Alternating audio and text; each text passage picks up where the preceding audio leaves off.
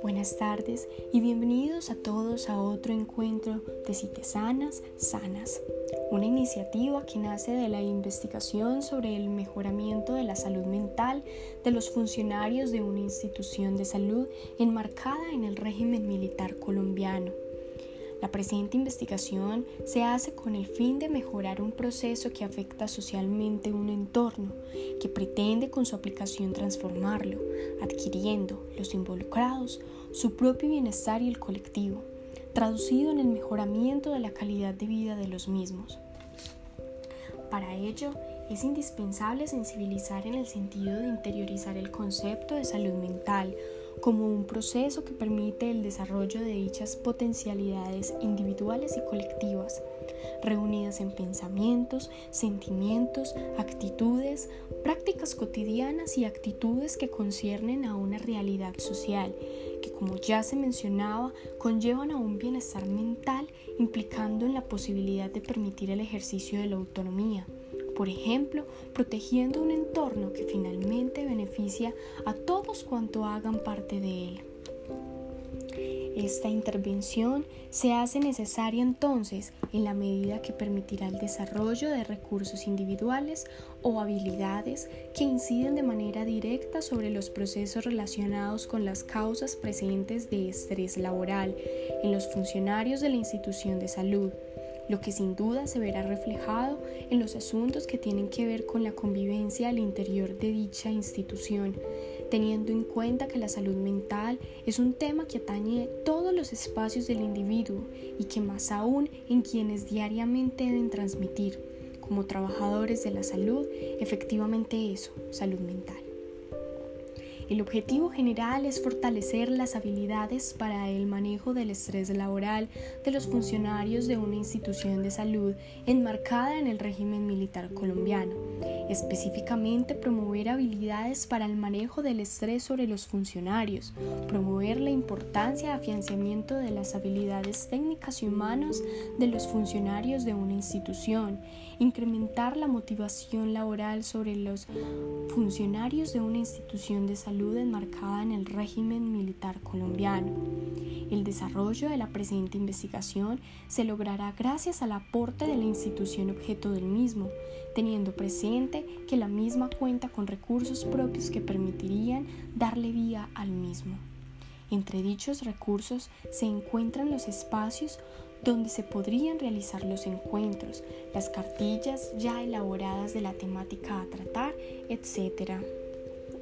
Esta investigación se encuentra relacionada con las políticas de la institución, toda vez que ésta promueve la salud mental y física de sus usuarios, contando entonces con la participación de los funcionarios de la institución y sus directivas, la cual es dada desde la necesidad de dicha población de realizar una intervención en pro del objetivo de esta investigación.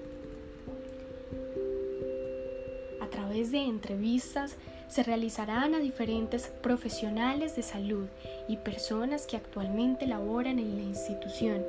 lo que busca es ratificar las implicaciones del estrés laboral a las que están sometidas.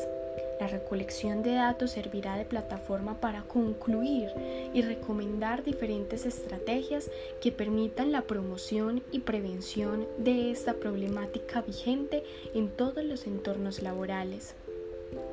El hecho de dirigirse a la institución y tener contacto con la población implicada de esta investigación permite entonces empaparse de una realidad a la cual quizá en algún momento de la vida las personas se verán sometidas.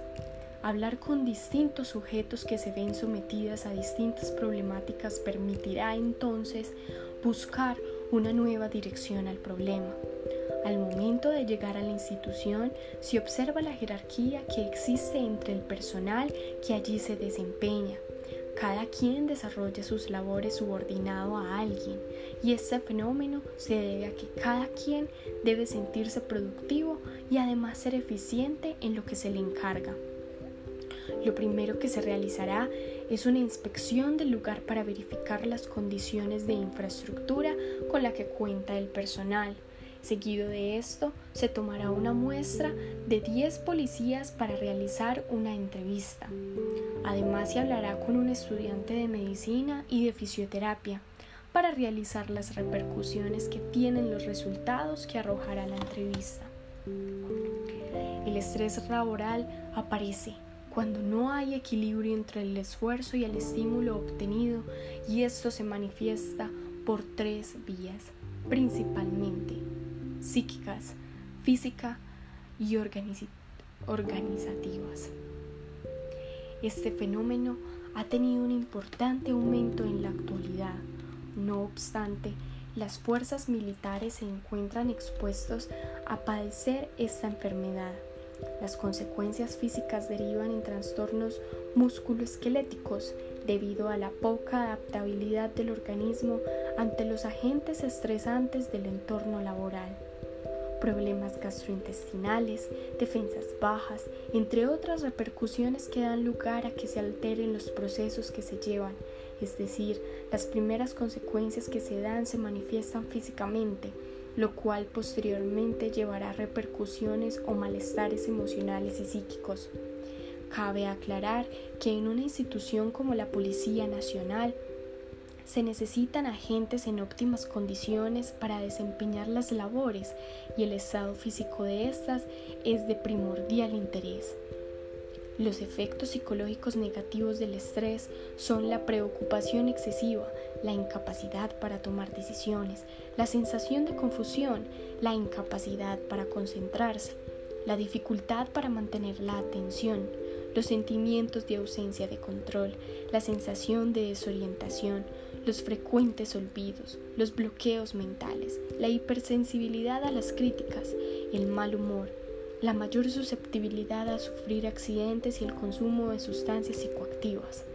El consumo de estas sustancias ilícitas son también un problema de salud pública dentro de la institución, ya que la mayoría de policías expuestos en escenarios de mayor riesgo la consumen para poder enfrentarse a estos desafíos, lo que a la larga se convierte en un problema de farmacodependencia y estrés. El principal detonante de estas consecuencias son la pérdida de las relaciones interpersonales, es decir, hay un deterioro entre las relaciones que normalmente tienen el sujeto implicado. Y es que a la final, el bajo desempeño del empleado derivado de esta patología hace que todo el clima laboral se encuentre afectado, ya que cada quien cumple ciertas funciones que son vitales para el funcionamiento óptimo y eficaz de la organización.